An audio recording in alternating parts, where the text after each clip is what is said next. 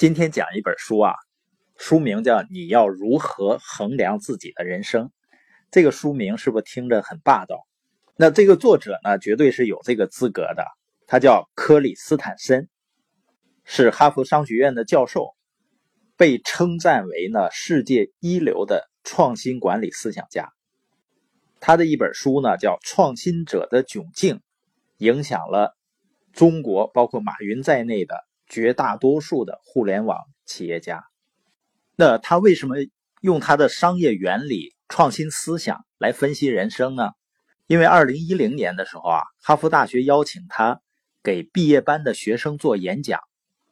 那面对这些即将走向社会的精英，他要讲些什么呢？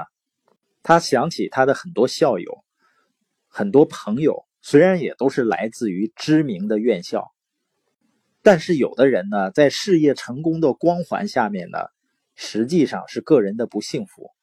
他的很多朋友呢，并不喜欢自己做的事情，有的呢是家庭失败，甚至呢犯罪。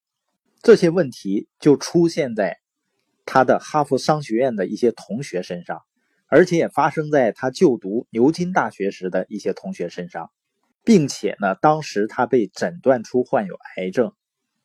所以呢，在演讲中啊，他的很多观点都来自于面对死亡时对生命价值的感悟。那他的这次演讲呢，取得了巨大的成功，不仅深深感动了现场的学生，也在新闻媒体和出版商中引起了广泛讨论。他在演讲中呢，把人生分成了三块就是说呢，如果你希望让自己人生变得成功的话，有三点是非常重要的。也是他让人们经常自问的三个问题。第一个呢，就是我如何确定我将获得事业的成功和幸福？第二个呢，我跟另一半、孩子、亲友之间的关系是我永久幸福的源泉吗？第三个呢，我过着正直的生活，从而远离犯罪吗？那克里斯坦森呢？他是透过商业原理。来分析人生的，实际上好的理论呢是能够帮助我们去总结和归类，最重要的呢也是能够帮助我们去做出预测，因为信息和数据它只代表过去，而根据过去的信息并不能预测未来。你一定不希望经历多次婚姻才学会怎样做一个好的另一半，或者呢等最小的孩子都为人父母了，你才学会怎样做个好父母。这就是为什么理论这么有价值的原因，就是它能解释将要发生什么，甚至呢，在你亲身经历之前就告诉你将要发生什么。他举个例子，就说在人类试图飞翔的历史中呢，早期的研究人员观察到呢，能够飞翔跟羽毛和翅膀有很大的关系，于是呢，就认为是有了翅膀就可以飞翔。但我们知道啊，这只是表面现象。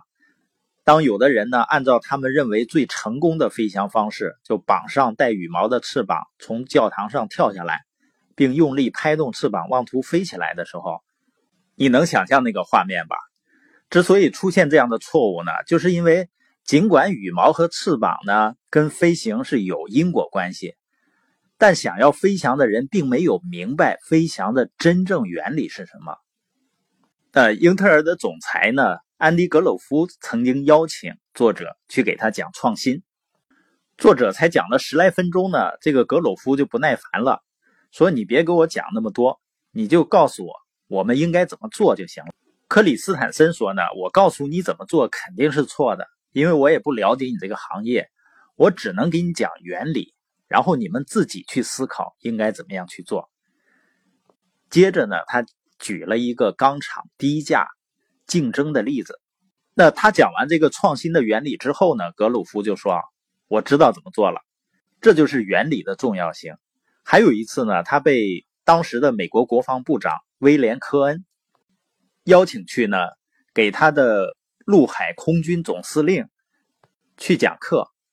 那他仍然是从美国钢铁业的变革开始讲，通过这些例子和原理呢。给这些国防部的高官呢非常大的启发，所以呢，学会原理、学会思考的过程，比学会结论呢，对我们的人生更有价值。